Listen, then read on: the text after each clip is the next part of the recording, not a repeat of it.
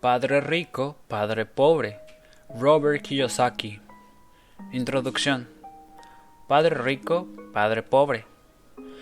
Gracias a que tuve dos padres, gocé de la oportunidad de comparar dos puntos de vista, el de un hombre rico contra el de un hombre pobre. Tuve dos padres, uno rico y uno pobre.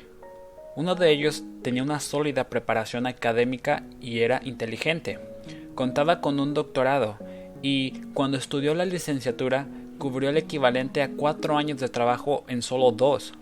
Luego ingresó a las universidades Stanford, Chicago y Northwestern para realizar estudios más avanzados. En todos los casos, con becas.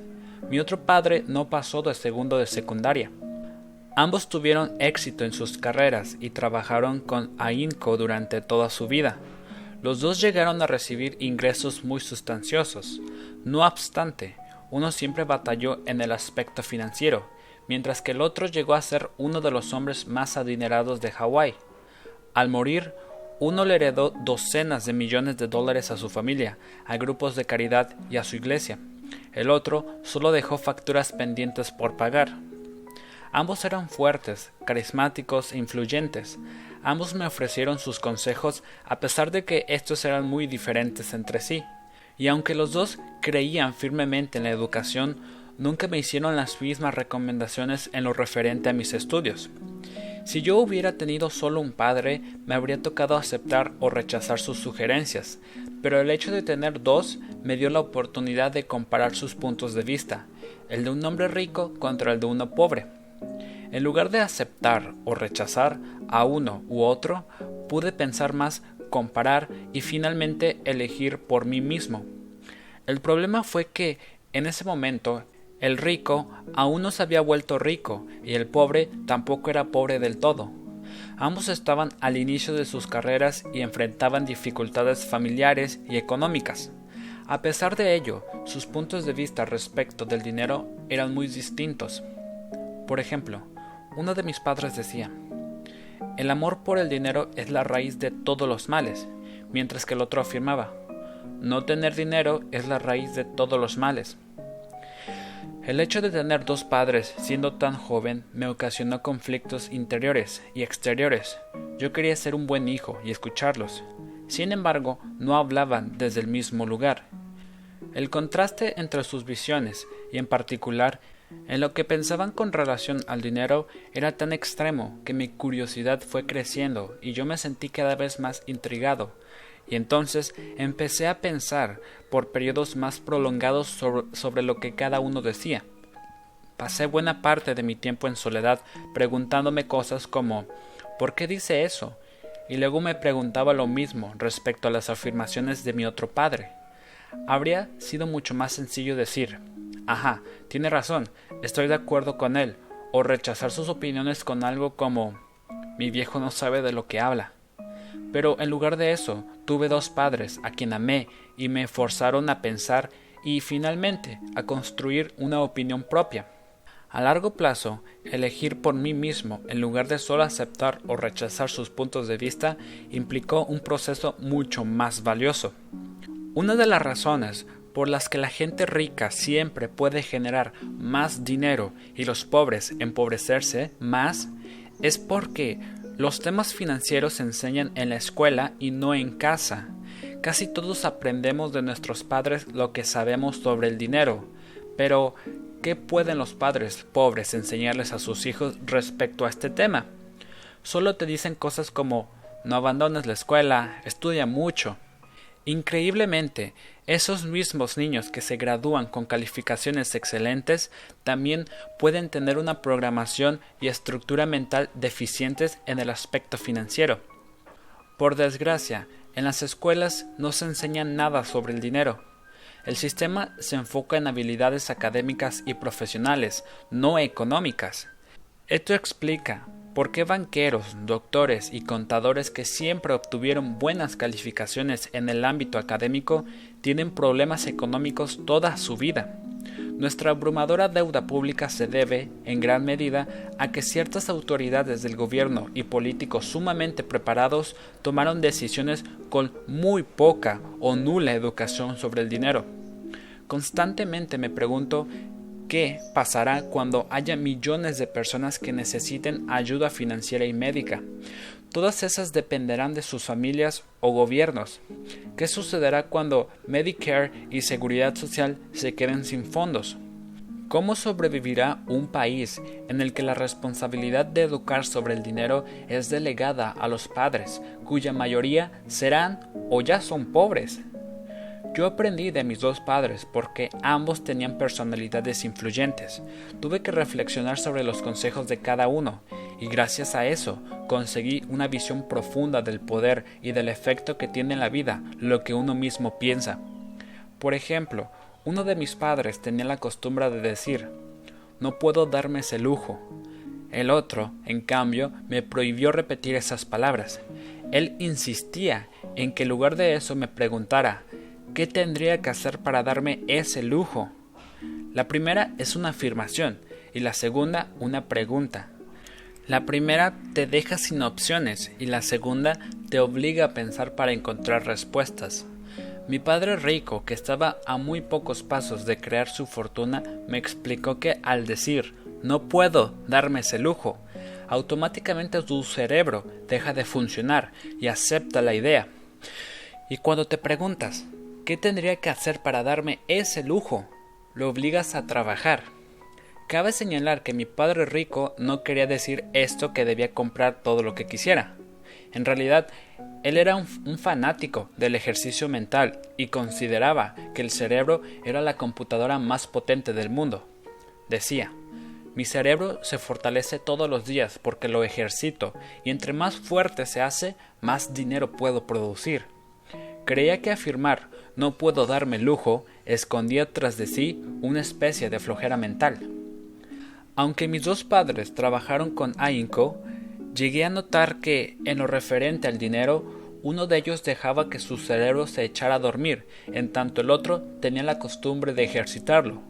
A largo plazo, el resultado fue que uno se fortaleció en el aspecto económico y el otro se debilitó.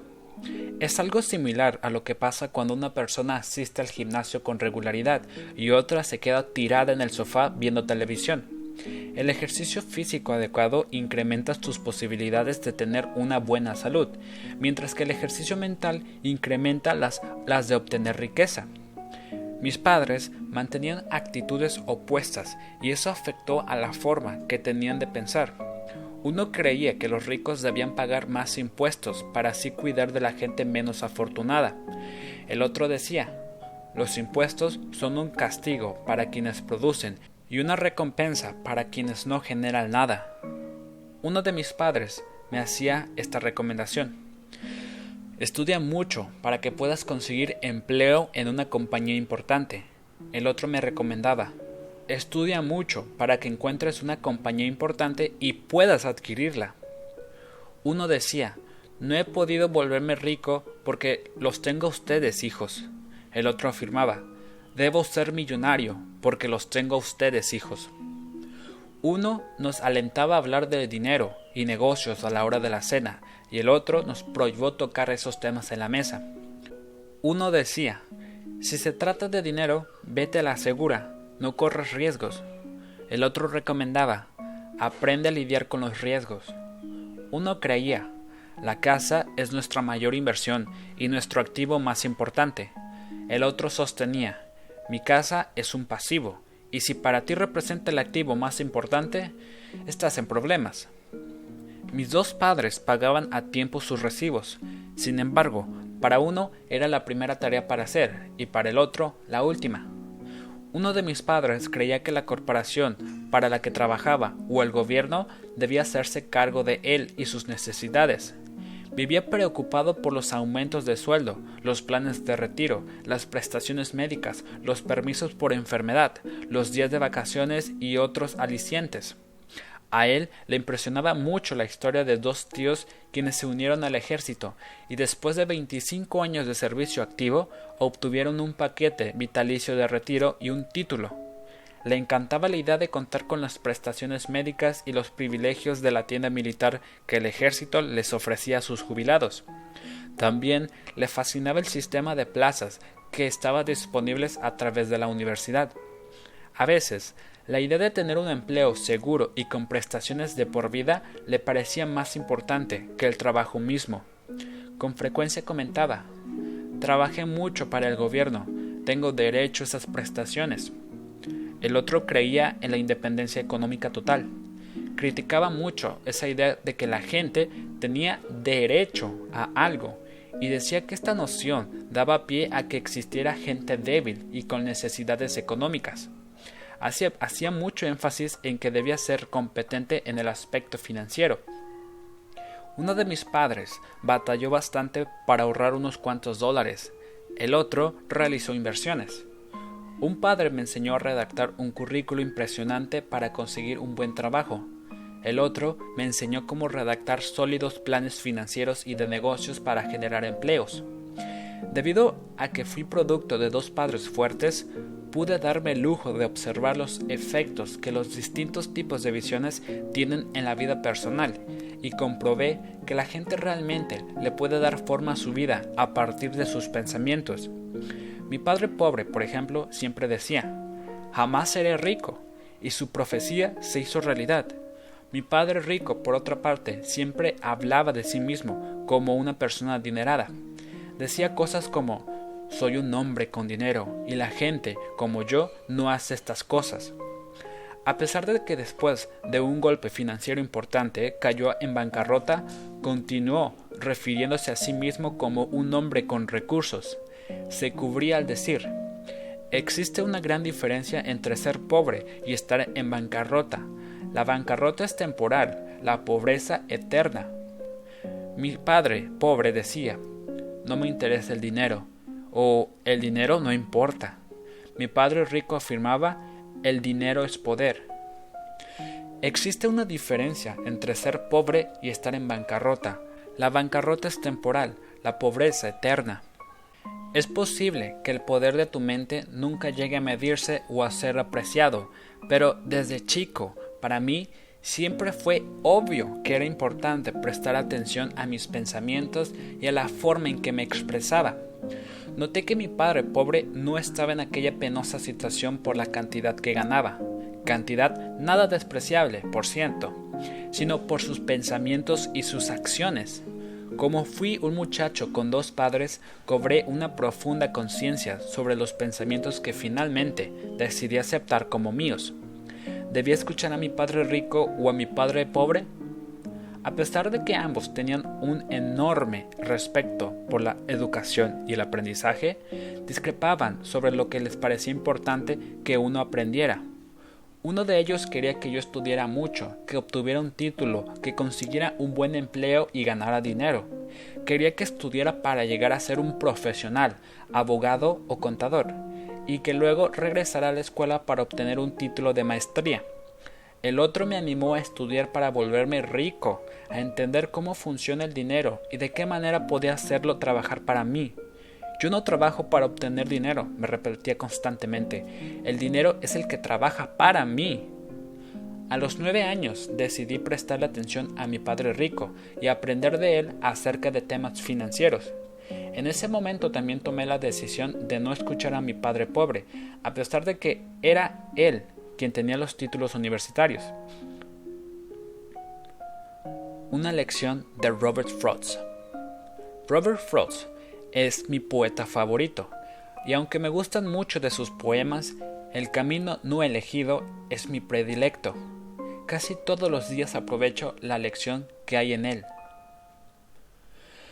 El camino no elegido. Dos caminos divergieron en un bosque dorado. Yo sufrí por no poder viajar por ambos.